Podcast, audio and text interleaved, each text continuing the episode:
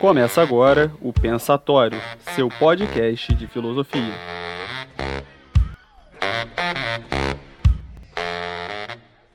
Olá, caras ouvintes e caros ouvintes. Eu sou Felipe Gonçalves Pinto, professor de filosofia do Cefet Rio, e está no ar o quinto programa do Pensatório, um podcast de filosofia. Hoje recebemos para nossa conversa sobre tecnologias digitais e redes sociais a filósofa Valéria Wilke que é professora da Unirio e vem pesquisando o tema já há alguns anos, tendo publicado recentemente o artigo Pós-Verdade, Fake News e Outras Drogas, Vivendo em Tempos de Informação Tóxica, que foi publicado este ano na revista Logeion de Filosofia da Informação. Nós vamos deixar o link na descrição do episódio. Seja bem-vinda, professora. Muito obrigado por conceder a nós, ao público, um tanto da sua atenção e por se dispor a compartilhar conosco suas reflexões sobre as tecnologias da informação e seus efeitos na vida dos seres humanos em nossa época. Bom, bom dia a todos, todas e todes, aqueles que estão escutando agora, vou escutar mais depois. Saúdo também Felipe e quem mais vai participar com a gente desse podcast. E muito obrigada por estar participando com vocês sobre essa discussão. Obrigado, Valéria. Bom, neste episódio nós contamos também com a participação de Márcia Veríssimo da Silveira, graduanda de Filosofia da Unirio. Bem-vinda, Márcia. Obrigada. Eu sou Márcia, sou graduanda de, da Unirio de Filosofia. Tive a grata satisfação de estudar com a Valéria, ela foi minha professora em algumas disciplinas, foi diretora da, da Faculdade de Filosofia. Estou muito feliz de estar aqui discutindo essas questões com ela e com vocês. E bom, quem vai mediar o papo desse episódio do Pensatório é Cláudio Tamela, também graduando de Filosofia da Unirio. Bem-vindo, Cláudio. Ô, Felipe, obrigado. Obrigado, Valéria. Obrigado, Márcia. É um prazer participar aqui para mediar essa conversa com a Valéria sobre tecnologia da informação. Né? Bom, recentemente foram lançados no Netflix alguns documentários que tratam dos impactos das tecnologias digitais e redes sociais nas vidas e no debate público. Redes de ódio, privacidade hackeada e dilemas das redes.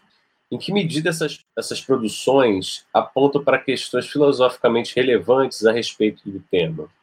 Como você interpreta o tal dilema das redes? Bom, é, em primeiro lugar, eu acho super, é, é, muito bom que estes, esses documentários estejam sendo lançados, estejam sendo vistos, porque é a melhor maneira que, pelo menos até o presente momento, é, nós temos para engajar as pessoas na discussão sobre as tecnologias digitais, sobre a, a interferência delas na nossa, na nossa vida. Eu já pesquiso as, as, tecnologias, questões envolvidas à sociedade em redes, desde as, bem antes das cúpulas, das chamadas cúpulas da sociedade da informação. É, mais ou menos minha preocupação começou com a publicação do livro aqui no Brasil, o livro verde da sociedade da informação. Acho que no início dos anos 2000, ainda a época do governo Fernando Henrique Cardoso.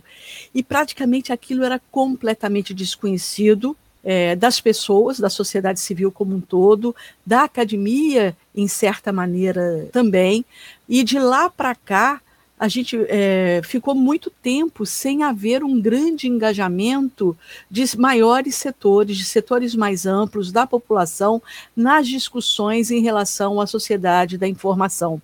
Então, para mim é muito interessante que estes documentários estejam é, motivando as pessoas a, a discutirem e dando visibilidade a algumas questões, a alguns problemas, sobretudo o tal dilema da rede. Acho que o dilema da rede, a meu ver, não há dilema da rede. Por quê? Porque o que há é uma estrutura de negócios que permite que as chamadas empresas ligadas ao capitalismo digital, por exemplo, Google, Apple e outras, possam, a partir daquilo que circula nas redes, capturar a, in, as informações sobre nós. E isso é um, um, uma estrutura de negócio que a gente tem que discutir, que a gente tem que ver. Porque o, o chamado Big Data, ou Big Data, né, é, uma, é, uma, é, é uma câmara escura, a gente não sabe o que acontece. Né? Então, a, o, esses documentários estão tornando visíveis alguns problemas, é, só que não se nomeia a estrutura dos negócios, como se a gente pudesse resolver determinados problemas apenas pela legislação. Né? O que tem que ser feito, não é que não, há, não, não precisa ser feito, é necessário fazer. Por quê? Porque o direito à privacidade é um direito, e acho que está se tornando visível isso, do mesmo modo que o direito à informação é um direito, e acho que a sociedade em redes deixou isso aberto para todos, o direito à privacidade também. Então, está tornando visível a possibilidade das pessoas entenderem o que está acontecendo na vida delas, como essas tecnologias interferem na vida das pessoas e como atinge algo central, que é a sua privacidade.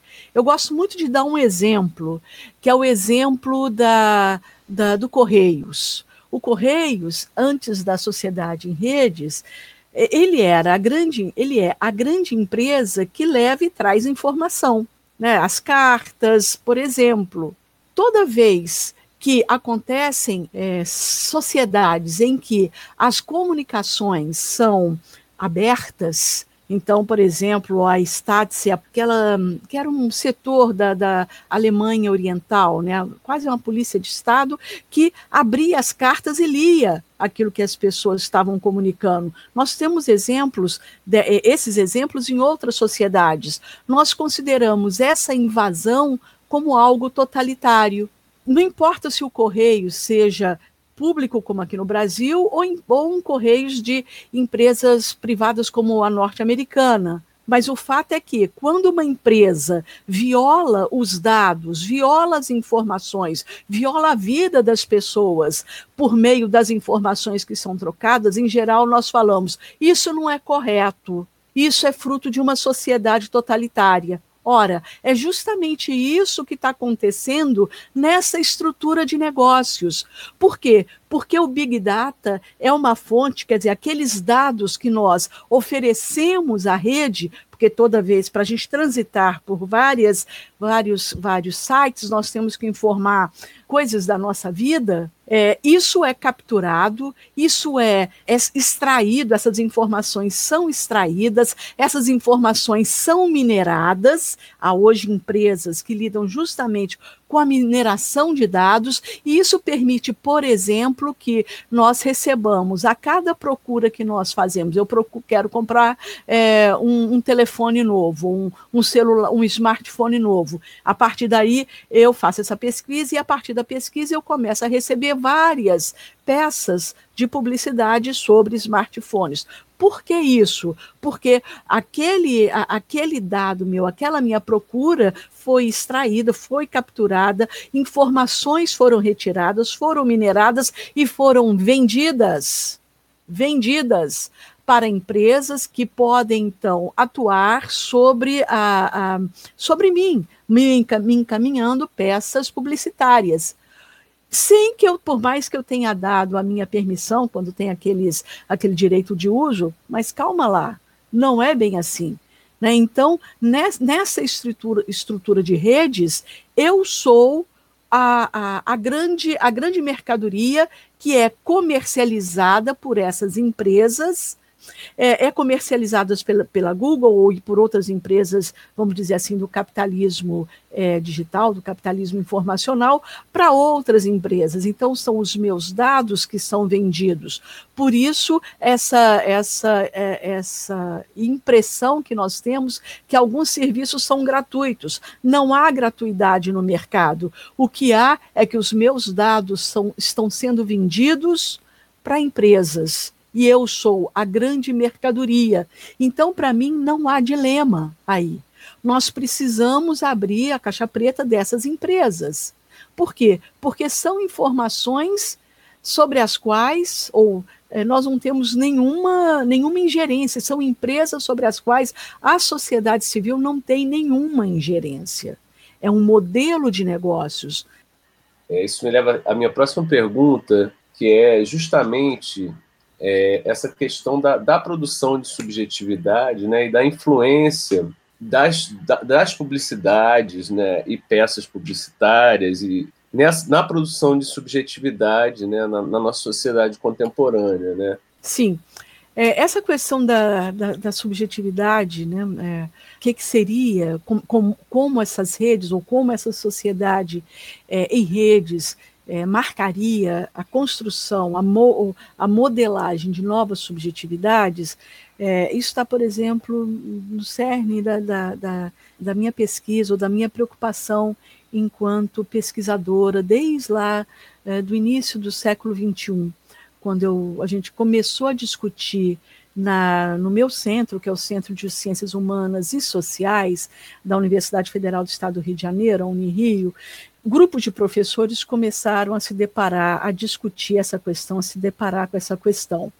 A Unirio, até antes do Reúne, ela era o, CCHS, né, basicamente era um centro onde nós tínhamos as, os, a maioria dos cursos, ou todos os cursos, no, no caso da Unirio, ligados à informação arquivologia, biblioteconomia, museologia. Então, a entrada da sociedade em redes foi algo que mobilizou muito a discussão é, de grupos de professores no CCH.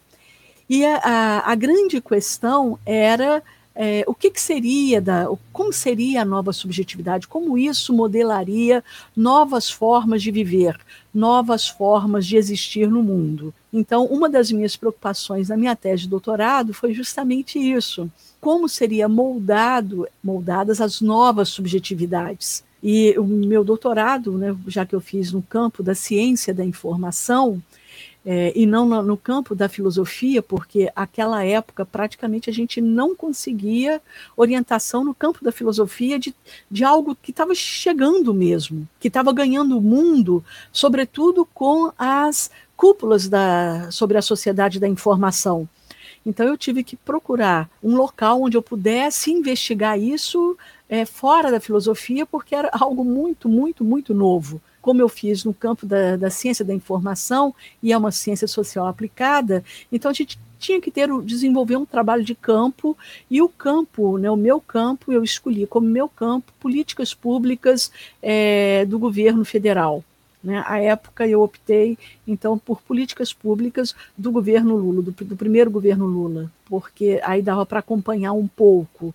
E todas essas políticas públicas elas alcançam as pessoas. E ao longo desses anos de sociedade em rede, nós temos hoje muito mais condições de, de acompanhar processos, de olhar para trás e muito mais visibilidade de problemas que antes a gente lá no início dos anos 2000, a gente pensava, a gente com o mínimo de informação que nos chegava, a gente falava, não, isso aí é problemático, e quando a gente ia conversar com outras pessoas, isso é ficção científica.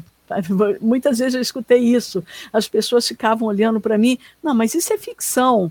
Não, mas isso é, é, teoria da conspiração. Então, volto mais uma vez à importância de documentários como esses, como está tornando visível problema, é, questões para um público muito maior, para além do público da, da academia.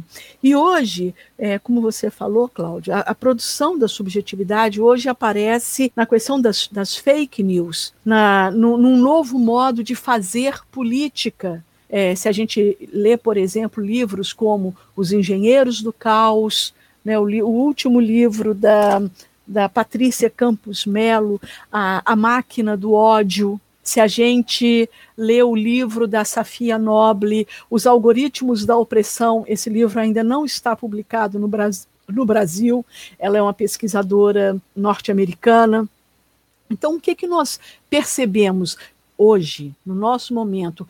Há pesquisadores, há um campo muito amplo dentro do chamado jornalismo investigativo também, então, tem a academia de um lado, os jornalistas investigativos por outro, né, que estão é, é, fazendo esse tipo de observação, acompanhando os efeitos desse processo de construção de, de subjetividades As fake news hoje são um fenômeno que marcam a, a, a, nossa política, mas não apenas a política. Acho que uh, as fake news vieram muito à tona por causa dos últimos processos políticos, é, desde a, a, eleição de Trump, a eleição e outros, né, a própria eleição do, do Bolsonaro aqui, né, é, mas não é apenas né, a saída da, da, da Grã-Bretanha do, do Brexit, é, a saída pelo Brexit da União Europeia. Então a gente percebe isso. E o que, que, são as fake news? Fake news são notícias falsas. Sim, notícias falsas, gente. A gente vê desde resquícios arqueológicos de muros de Pompeia ou da, da, de muros do Império Romano. Notícia falsa sempre houve. Mas a fake news não é uma mera notícia falsa. A fake news é uma notícia fraudulenta. Por quê? Porque há o dolo, há a intenção de enganar para auferir algum ganho. Pode ser um ganho político, pode ser um ganho monetário como dos meninos de, uma cidade da Macedônia, Vélez, que tem também documentário no YouTube, que eles é, praticamente é, fizeram muitos das notícias, eh, das fake news em relação a, a, Hillary Clinton na eleição presidencial que o Trump ganhou foram produzidas na Macedônia para os meninos conseguirem dinheiro para pagar suas universidades. Então, a, a, esse, esse elemento já nos permite é, ver algo mais ou um outro aspecto da estrutura de negócios que move hoje a sociedade em redes a monetarização. Então, se você tem é uma sociedade baseada em cliques, essa sociedade baseada em, em, cliques, ela é uma das fontes das fake news. Há uma estrutura que, que permite isso. Hoje nós estamos tentando contrapor a essa questão pela legislação, mas não adianta nada a legislação se há uma estrutura que alimenta isso. Então as fake news elas têm esse lado, é, é, há uma fraude para você oferir algum ganho um ganho monetário como desses é, desses meninos lá da cidade velhas, mas não são os únicos, né? Um ganho político. Por quê?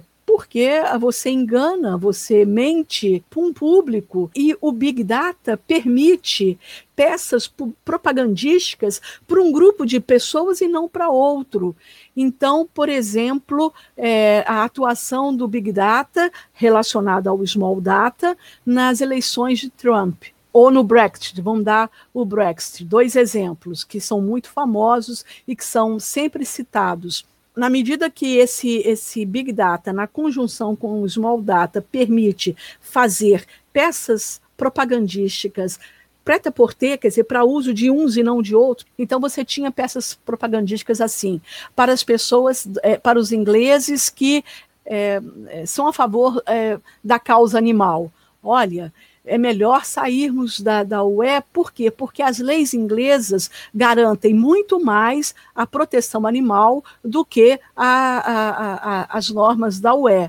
E, por outro lado, você tinha campanhas feitas para aqueles amantes da caça, porque falavam: olha, você, nós temos a nossa tradição da caça raposa e nós podemos fazer essas caças. Agora, a, a, a União Europeia, ela pode, a, a, partir da nossa adesão a ela, impedir, como tem impedido, que nós cacemos a, a raposa de tempos em tempos. Então, quer dizer, duas campanhas para o mesmo motivo, sair da União Europeia para grupos diferentes, diferentes. E como é que você alcança esses grupos diferentes? A partir da mineração de dados a partir da extração de dados, daquilo que as pessoas falam, daquilo que elas leem, daquilo que elas, elas comentam nas redes, e a partir daí é, é, essas informações, informações são extraídas e depois você produz peças propagandísticas para um grupo que só vai para aquele e não vai para outro.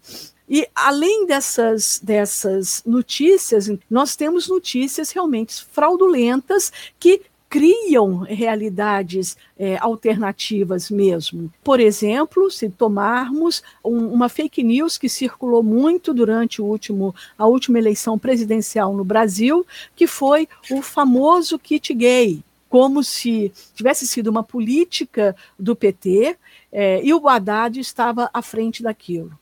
Né? E isso circulou.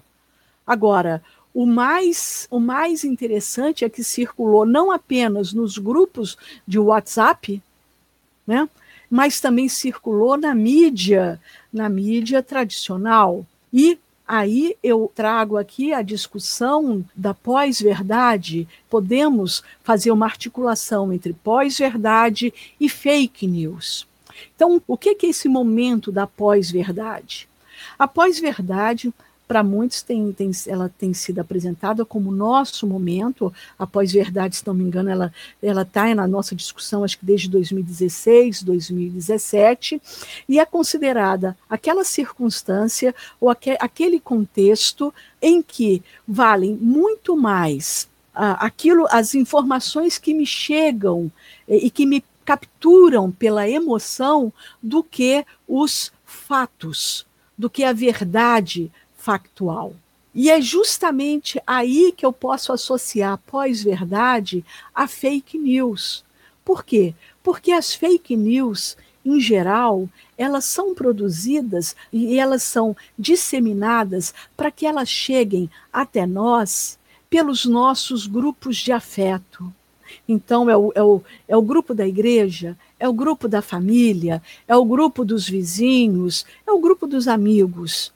Então, a gente viu uma das, das funções, por exemplo, do chamado gabinete do ódio, e hoje as, a, a, a, Comissão Parlamentar Mista de Inquérito está investigando isso, né? como esse, esse gabinete do ódio ele atua.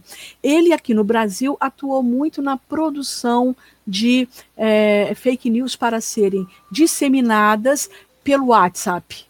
E o WhatsApp, então, era, eram formados, estruturados grupos e mensagens para circular nesses grupos, e afinal, essas mensagens chegavam para mim não das mídias tradicionais, não mediante as mídias tradicionais, mas chegavam para mim pelos meus grupos de afeto. Como, em geral, eram, eram mensagens é, produzidas num tom bem casual, geralmente homens né, que falavam: olha, está acontecendo isso aqui, fiquei sabendo, eu estou assistindo isso, não sei quem, meu vizinho, meu neto, é, meu, a minha família acabou de receber na escola o kit gay. Isso, isso circulou. E as pessoas acreditam, acreditavam, acreditaram por quê? Porque nós vivemos um, um, dos fenômenos dessa sociedade em rede são as chamadas câmaras de eco ou bolhas informacionais. Nós vivemos nessas bolhas informacionais. Bom, as redes, por um lado, elas ampliam a, a, a difusão das informações mas a setorização e essa constituição dessas câmaras de eco que você vinha falando tornam o debate público setorizado, né? Se fala para aqueles que têm a mesma opinião, né? Então o espaço para o contraditório é, fica muito reduzido e as discussões acabam se dando entre entre posições afins. Então a minha pergunta é, é justamente é, como que a gente pode restabelecer o debate público né, de uma maneira ampla. Né? É. Então, antes de chegar aí como restabelecer o debate público, eu gostaria de falar um pouco sobre essas, essas bolhas, é, a partir da, do início da, da sua argumentação.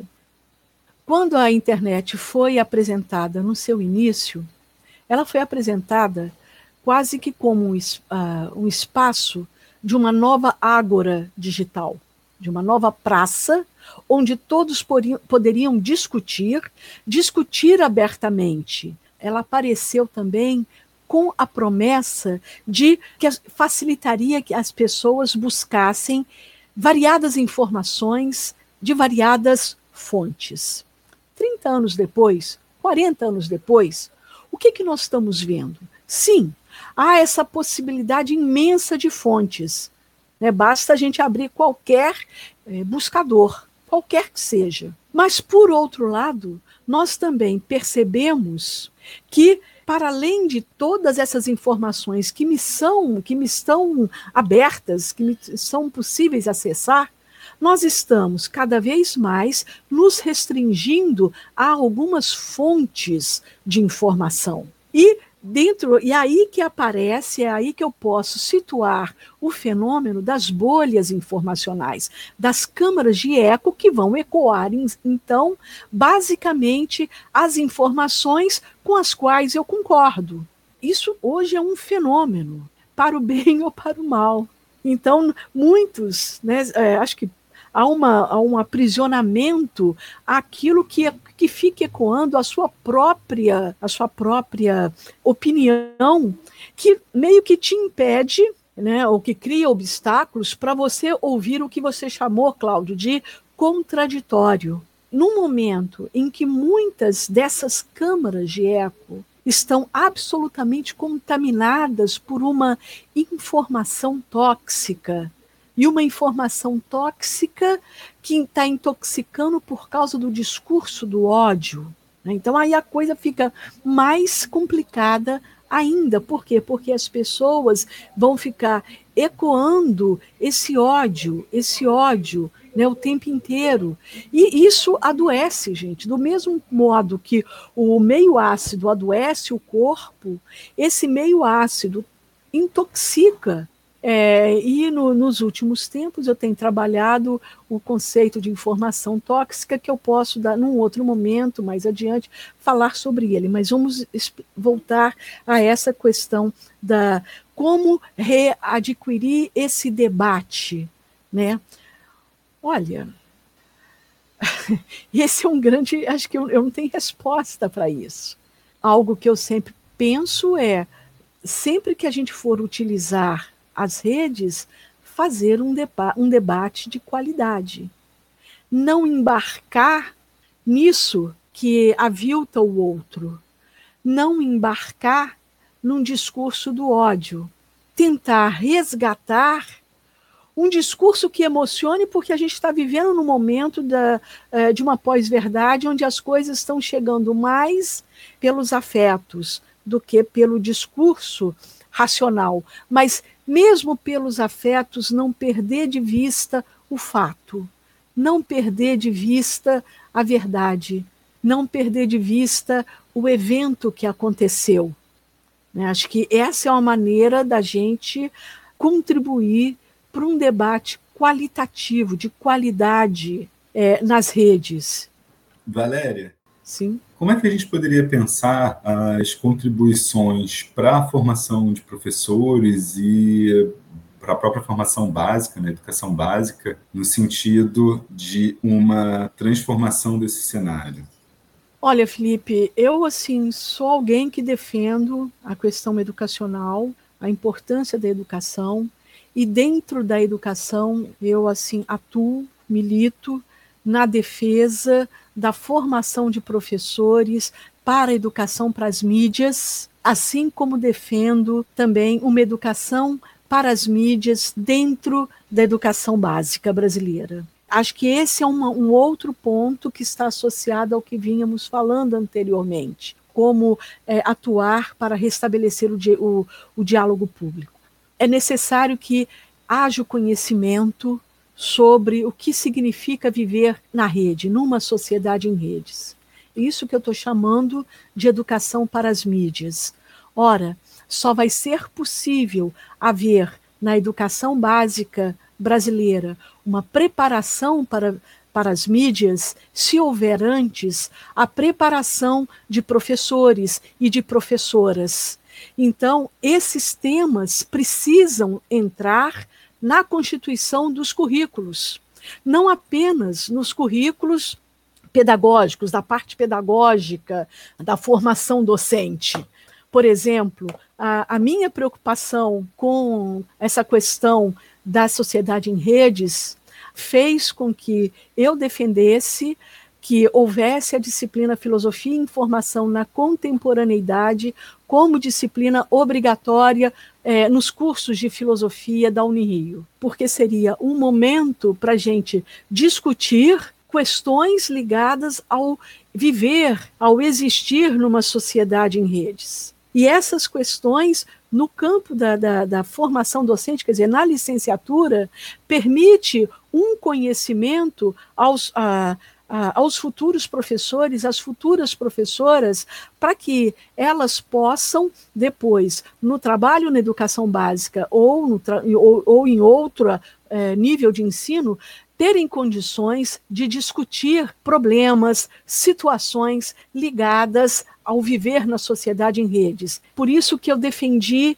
e continuo defendendo, não como disciplina optativa que infelizmente passará a ser com a reforma docente, a reforma curricular, mas como disciplina obrigatória. Por quê? Porque muito provavelmente é o único momento em que é, licenciandos licenciandas terão para eles discutirem, estudarem, lerem textos que falam sobre a sociedade em redes. E isso acho que vai ficar, acho que é um momento agora que vai começar a aparecer. Né, pelo, pelo tipo de discussão que eu já vejo acontecer é, é, em grupos de professores. Essa discussão vai estar certamente vai estar presente nas, nas, na educação básica, nas escolas. Agora, é, eu só eu para eu cobrar isso dos, do, dos professores, eu preciso dar formação, porque senão é julgá-los no circo dos leões. Porque se eu creio que precisa atuar, e a BNCC já aponta para isso, né, atuar para a formação para as mídias, a universidade precisa se preocupar com a formação. Quer dizer, precisa levar essa discussão para os cursos de graduação. Eu estou falando pelo campo da filosofia, mas é necessário que é, formadores, que o, aqueles que estão à frente das licenciaturas, de certa, de, de, de alguma maneira, é, façam, levem adiante essa discussão para a formação docente, em disciplinas que sejam obrigatórias por quê? Porque senão como se vai depois discutir em sala de aula? E, Valéria, me parece que é, esse momento pandêmico em que as nossas atividades se tornam cada vez mais remotas, essa necessidade é ainda mais urgente, né? E acho que nos afeta de uma maneira mais direta, concreta a todos, evidencia essa necessidade. Agora, ela envolve também a, a mobilização de conhecimentos de diferentes áreas, né? que Sim. nem sempre se comunicam muito bem. As tecnologias, os, os engenheiros das tecnologias e os pesquisadores e professores das ciências humanas e sociais, da própria filosofia. Em que medida isso é uma, um obstáculo ainda para a formação que visa restabelecer o debate público, ao seu ver? Bom, a, a, questão da sociedade em redes, ela não, não, é, ela não abre discussão apenas no campo das ciências humanas e sociais, né? Por quê? Porque há toda uma, uma, uma uma questão que é técnica mesmo. É técnica e ela é, é, realizada por outras áreas, seja no sistema de informação, nas engenharias de telecomunicação né, e outras. Né? É, e hoje a gente sabe que, pelo menos no nível das universidades, essa discussão ela é muito separada. Né?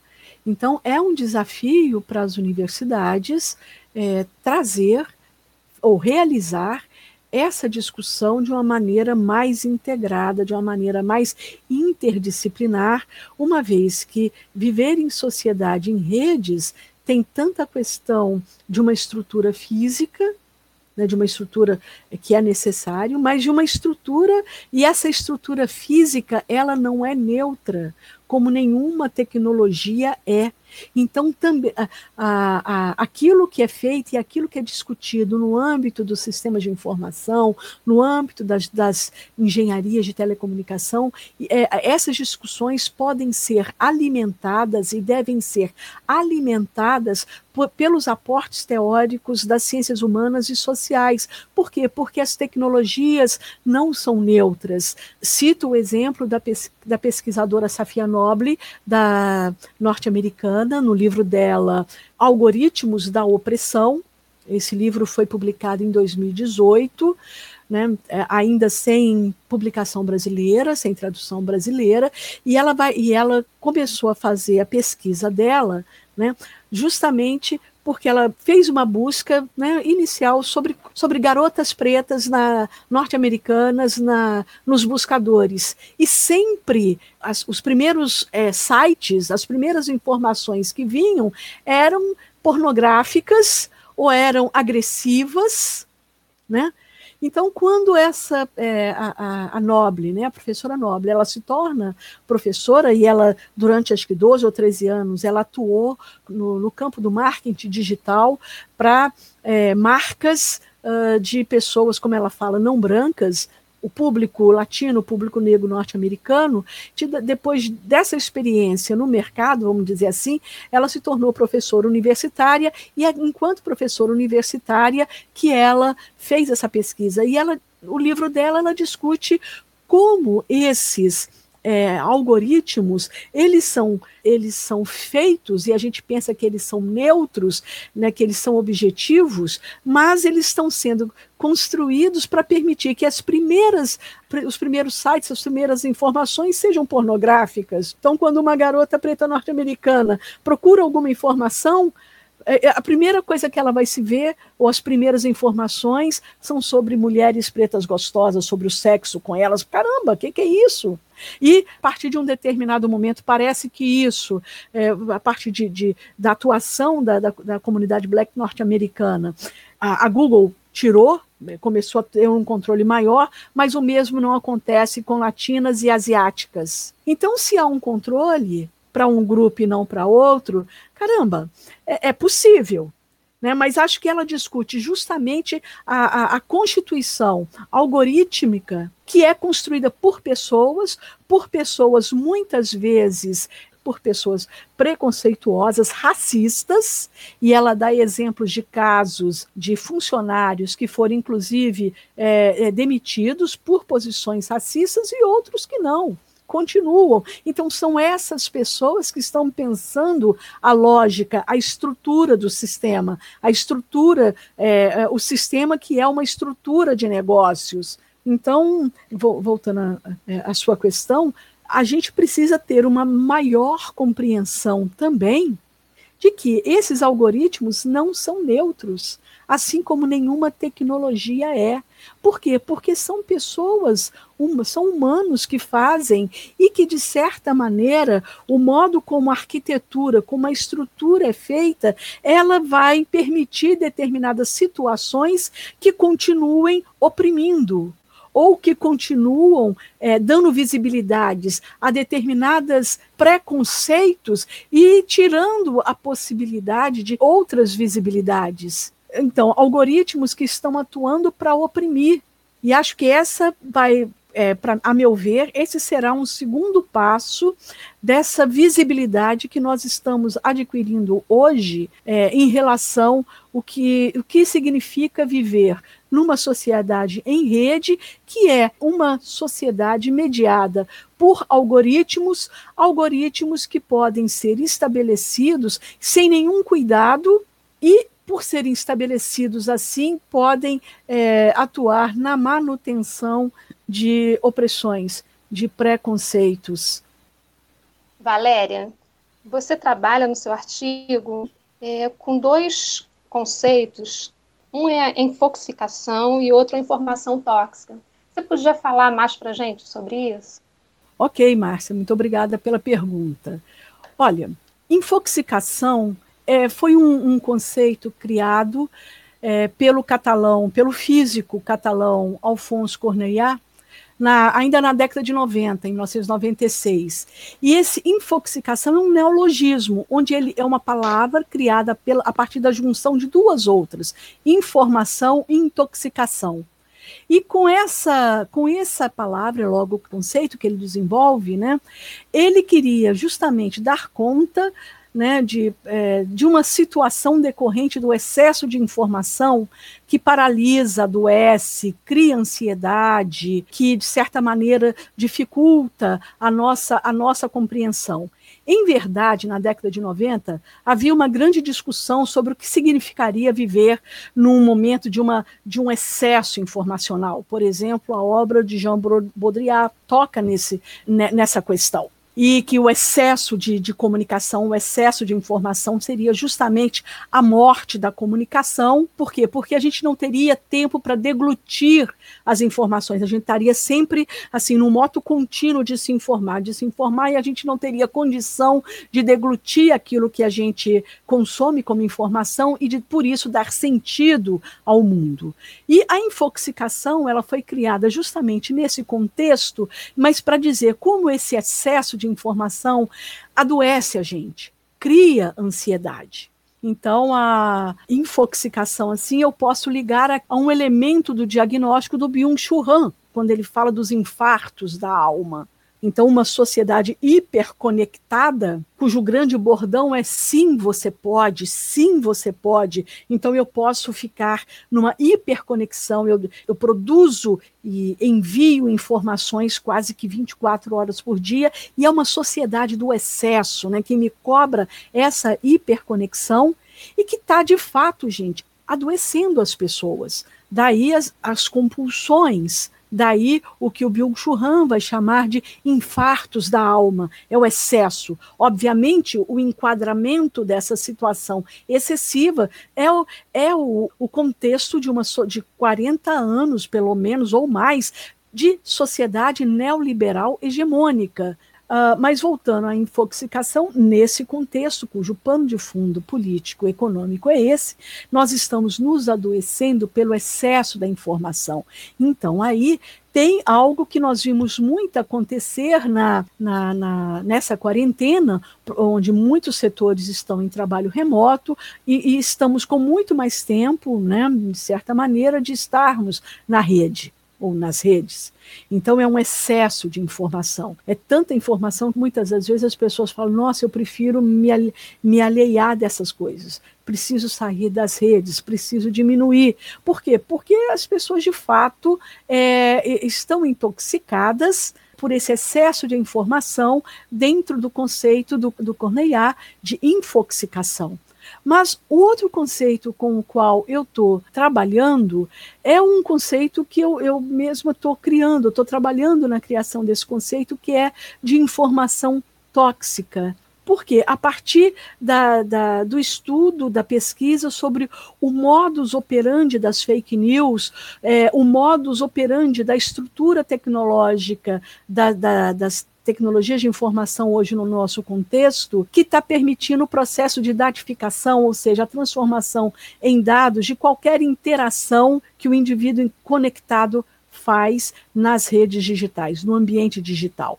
É, e o que, que a gente está percebendo? O que, que eu estou percebendo nessa, nessa, sociedade, nessa sociedade em rede de, que vive, que está vivendo conforme esse modus operandi, né, de um, uma estrutura de negócios e o modus operandi da atuação das fake news? É o, o ódio que está, né, é a informação tóxica que está circulando. Uma informação tóxica por quê? Porque eu associo no conceito que eu estou desenvolvendo a informação aos discursos de ódio. E esses discursos de ódio estão intoxicando o ambiente digital por causa do instilamento do ódio. Então, é esse ódio que está transitando que acidula o, o ambiente informacional. Então, a gente percebe que o discurso do ódio é aquele que assedia, insulta, intimida, discrimina, deprecia e, além de tudo, instiga outro ator social, né, outra, outra pessoa a, que, a adesão àquele discurso. E esse discurso de ódio que está estruturando boa parte, ou uma parte considerável, das informações que circulam nas nossas redes. Então, é, um, é, uma informação que é marcada pela intolerância em relação àqueles, àqueles segmentos, aquelas pessoas e aqueles segmentos sociais que são percebidos simbolicamente, mas não apenas simbolicamente, materialmente, como ameaças a outros grupos sociais. Então, essa informação tóxica, ela é disseminada pelas mídias, pelas multiplataformas digitais, nos formatos sonoro, imagético, textual.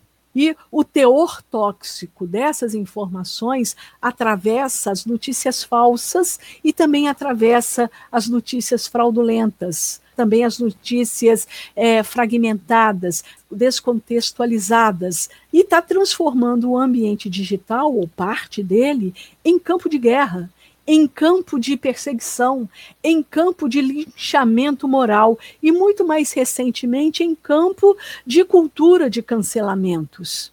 Agora, essa, esse envenenamento pela informação tóxica não está apenas nos ambientes digitais, mas também está nos ambientes não digitais. Vídeo que aconteceu especialmente durante os anos 2018, né, com muitas das nossas é, redes de afeto. Então, as redes familiares, as redes, as redes de amigos, quantas amizades foram cortadas por causa dessa toxicidade da informação que transitou é, pelas redes digitais e como isso nos afetou em termos de família, em termos de amizades, porque é, houve adesão justamente a, a, esse discurso de ódio, ou, por outro lado, houve adesão de muitas pessoas a toda uma realidade alternativa que foi construída sobre mentiras, que foi construída sobre fraudes.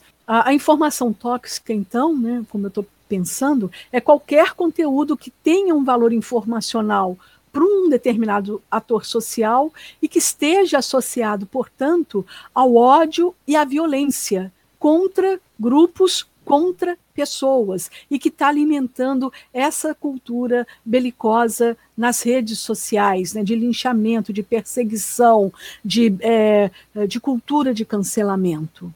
Valéria, Oi. quando a gente assiste os filmes Privacidade Hackeada, O Dilema das Redes, a sensação que a gente tem é de querer fugir das redes sociais, porque a gente sente uma manipulação, a gente não deseja participar mais disso, mas é, é, é uma sensação que a gente tem, mas essas redes sociais elas têm uma importância na nossa vida, né, para vários outros aspectos. Essa questão de diminuir a invasão que essas empresas têm dos nossos dados, da manipulação em relação às informações, elas são fazem parte de uma luta política, né? Precisa ter uma luta política em relação a isso para limitar esse poder que essas grandes empresas têm. Uma discussão acadêmica que tem que ser aprofundada.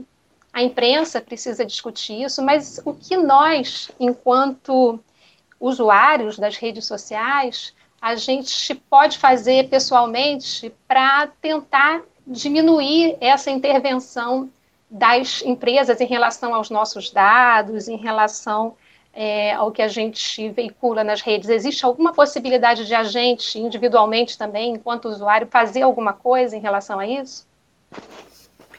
Sim, Márcia. Acho que você apontou vários, vários elementos importantes. Primeiro é a luta política, e a luta política também de nós, usuários. Tem que ter uma transparência dessas empresas, tem que haver uma legislação, mas, sobretudo, nós precisamos ter compreensão sobre o significado dessa estrutura de negócios. No início, eu falei sobre, é, eu dei o exemplo do Correios.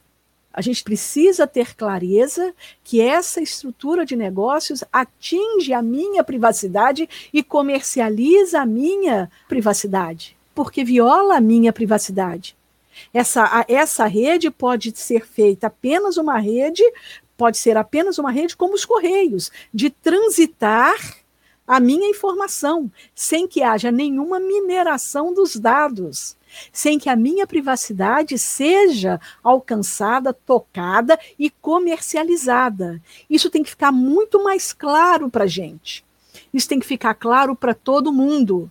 Isso é ponto de partida para qualquer luta. Luta para fazer do direito à privacidade um direito constitucional, um direito que o Estado proteja, mas que, e que brigue pela gente em relação a essas empresas. A academia precisa discutir mais sobre essas questões, e isso está acontecendo, gente. Olha, desde quando eu comecei a discutir e acompanhar fake news, sei lá, de em 2016, poucos acadêmicos faziam, muitos jornalistas investigativos faziam, mas não havia. E a gente, a partir de 2018, aqui no Brasil, a gente vê vários observatórios serem formados na UFMG, é, é, na, uh, na UFABC, é, na, na Bahia, UFBA. Precisa haver uma discussão acadêmica. É, e nós, nós, enquanto usuários, nós, enquanto pessoas que transitamos e usamos essas redes sociais, a gente precisa, além de fazer essa luta política, a gente precisa ter um cuidado maior com a nossa privacidade. E a academia precisa é, se preocupar com a formação docente, de docentes com esse olhar voltado para as mídias. Isso é absolutamente necessário. Senão, nós não teremos como atuar na educação básica, fazer uma educação voltada para as mídias, tanto no campo das universidades, como no campo da, do currículo das, das, das crianças e dos adolescentes. Essa preparação para as mídias não pode ser, a meu ver, optativo. Tem que ser algo mais incisivo. E, e não apenas a formação teórica, porque se aprende fazendo. Então, desenvolver, é, desenvolver programas de rádio, desenvolver como desenvolver podcasts, é, desenvolver blogs, e como isso pode entrar também no, nas formas avaliativas, os meios de avaliação. Maravilha. E a iniciativa aqui do Pensatório é uma dessas, né, Felipe? É isso, e que toca em questões também é, bastante interessantes com relação à própria veiculação, de circulação dos programas, uma vez que eles também passam por grandes plataformas de streaming que, que se disponibilizam a divulgar material gratuitamente, mas que, como a Valéria lembrou, né, não existe almoço grátis, não existe nada gratuito, né? E é, esse gratuitamente envolve ali uma produção de dados e a comercialização também. Então, a forma como nós interagimos, atuamos nessas plataformas, nas redes de maneira geral, precisa ser, principalmente para o podcast Filosofia, uma questão filosófica tomada para si, né? E todas as outras que a Valéria colocou muito bem, que vocês colocaram, Cláudio e Márcia, Inclusive, é, essa última da, que Valéria colocou a respeito da invisibilidade, e eu me perguntaria assim, um pouco, mas eu acho que poderia ficar, se Valéria quiser responder brevemente, ou poderia ficar para uma outra conversa, se é, a invisibilidade também não é uma condição de não responsabilização intrínseca a essas a, essas, a, a essa produção de informação tóxica. Né? E aí a gente começa a ver também investigações que buscam dar visibilidade, buscam identificar esses usuários invisíveis que promovem ações que são ilegais mesmo na, na legislação não diretamente relacionada a ambientes digitais, né? Você quer comentar isso brevemente, é. Valéria? Ou Deixa melhor só cortar? entender a invisibilidade daqueles que produzem as informações que, ou a e a invisibilidade das empresas também, que de certa maneira protege, né? Ah, sim, eu me referia à invisibilidade daqueles que produzem. Sim, ok. É. Posso falar. É, acho que a nossa época hoje, até pela alta circulação de discurso de ódio, de informação tóxica, nós hoje estamos enquanto sociedade, e não apenas sociedade brasileira, nós estamos é, começando a, a, a, a um, um, movimento que torna esses é, odiantes, esses haters, né, é, visíveis. E a justiça precisa alcançá-los. Né? Por quê? Porque o discurso de ódio elimina qualquer sociedade. Né? Porque o discurso de ódio cria, é, mata literalmente as pessoas, não apenas como Marielle, que foi assassinada, né? mas há outras mortes é, que estão acontecendo é, digitalmente. Os bullings, por exemplo, é, digitais. Né? Então a gente precisa, enquanto sociedade, ter atenção e a legislação é, alcançar essas pessoas. Para que a, a, a, legislação alcance, é necessário também é, toda uma disponibilidade técnica. Precisa ter investigação, por um lado, mas que essa investigação seja acatada por essas grandes empresas. E eu, a grande dificuldade está aí, quando, em nome de uma, de uma proteção é, é, daquilo que circula na rede, não, é, não, não se permite que o Estado alcance essas pessoas. E isso é uma grande discussão, gente, uma grande, porque há outros problemas. Né? Se, você, se você cria censuras ou cria mecanismos de censuras nessas redes, essa censura, a partir de um, de, de um determinado momento, pode atingir qualquer grupo. Os haters como também pode é, é, alcançar grupos de direitas em, é, é, em, em, governos é, frontalmente de, de, uma esquerda totalitária, mas também pode alcançar grupos de esquerdas em governos de uma, de uma direita totalitária. Quer dizer, é, um grande problema. E esse, é nesse imbróglio que nós estamos hoje metidos. Agora, a estrutura, para mim, a estrutura de negócios é algo que a gente precisa ter visibilidade, conhecimento e a gente precisa se colocar contra. Isso para mim é claro. Bom, Valéria, muito obrigado por compartilhar as suas reflexões, as suas pesquisas. A gente sempre termina o programa com as sugestões ou recomendações de produtos culturais, livros ou filmes, que quer que seja, da, dos nossos convidados. Então, Valéria, fique à vontade para sugerir aos ouvintes e a nós mesmos o que te parece relevante para essa discussão, para desenvolver essa discussão. Além dos que você já citou, né, claro. Uhum. Eu agradeço aí, novamente essa a possibilidade de, de, de, indicar algumas, alguma bibliografia. Fiquem atentos aos, aos documentários que estão apresentando nas redes de stream, que estão sendo apresentados nas redes de stream. Para aqueles que não viram, acho que para entender um pouco a nossa, a nossa realidade, né? então você tem redes de ódio, privacidade hackeada, dilemas das redes, acho que são, eh, são filmes importantíssimos.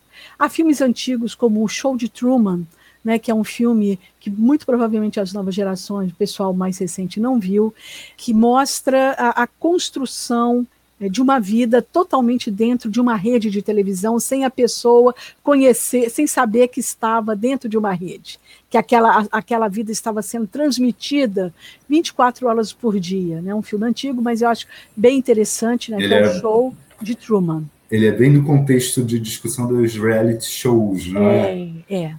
É, ele foi feito nesse contexto, mas é, foi, acho que talvez, um, um, dos primeiros filmes mostrando essa, essa realidade de um, de um reality show, né, do que, que significa estar 24 horas por dia ao vivo.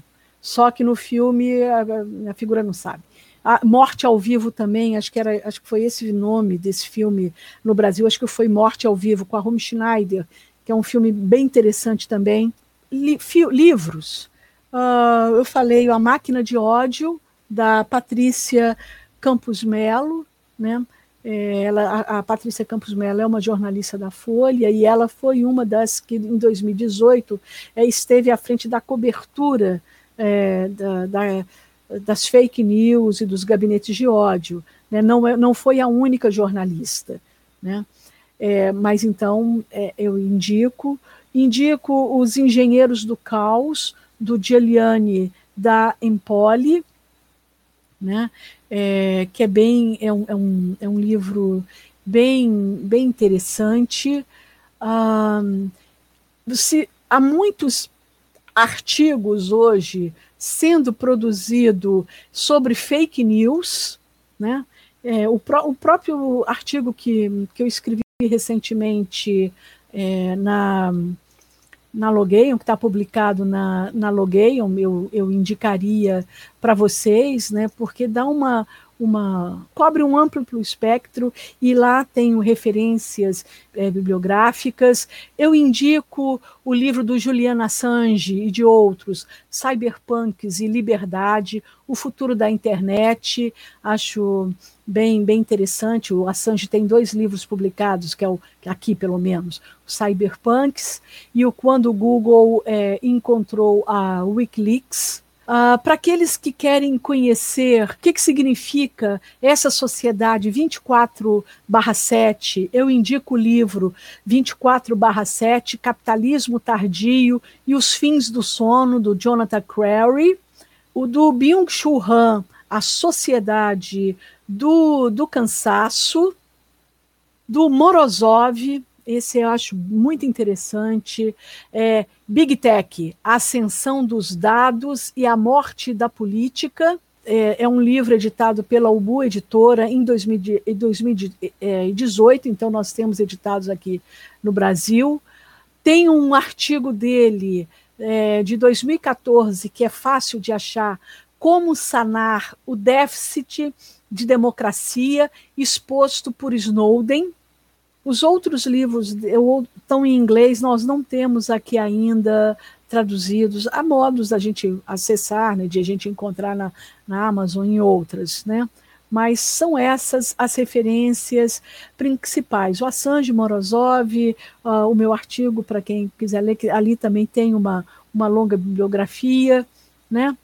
Uh, e para aqueles que têm um, um, caminho mais avançado na filosofia, eu indico Hannah Arendt, Entre o Passado e o Futuro, o capítulo sobre violência política. Acho que para a gente entender a importância da imprensa e a importância da, de estarmos ligados à verdade, esse é um capítulo muito importante. Muito obrigado, Valéria, por ter aceitado participar aqui do programa. E Agradeço também ao Cláudio e à Márcia. Obrigado, Valéria, Felipe, Márcia. Foi um prazer participar aqui do, do Pensatório. Bom, vou, vou, vou, vou atrás das dicas da Valéria, já anotei tudo aqui. Obrigado. Obrigada, Valéria. Eu agradeço a vocês, agradeço essa oportunidade ao Pensatório, né, do, esse podcast do, do, do, que o Felipe coordena. Agradeço muito essa oportunidade, agradeço a presença do Cláudio da Márcia de encontrá-los aqui, de poder conversar com vocês, e agradeço ao Felipe por ter me convidado e para a gente bater esse, esse bate-papo sobre um tema é, que eu gosto muito. Muito obrigada. Beleza, Valéria. Lembrando que o Pensatório é um projeto de extensão do Cefet, do Campus Maria da Graça, com parceria e colaboração do Marcelo Sena Guimarães e do projeto de extensão que ele coordena na Unirio, que é o Filosofia na Sala de Aula. Muito obrigado, então, até a próxima.